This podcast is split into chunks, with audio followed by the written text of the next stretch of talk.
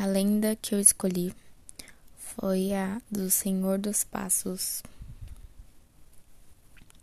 Vamos lá. Relaciona-se essa lenda com a imagem do Senhor dos Passos, de autoria do padre Macaré, considerada uma obra-prima.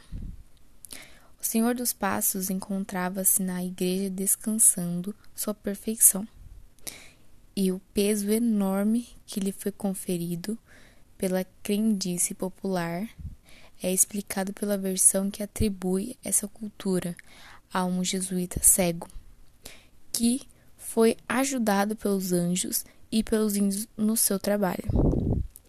Tempo depois da, da imagem pronta, tentaram levá-la para a Sé Velha de São Paulo.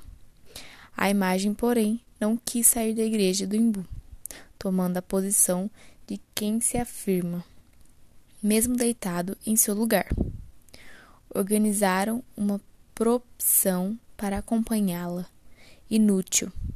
Ao chegar o cortejo junto às divisas da freguesia, a imagem começou a pesar tanto que não foi possível a continuação da viagem. Desistiram os fiéis e retrocederam. A imagem tornou-se leve e foi depositada no lugar em que se encontrava, e está até hoje no Museu Sá.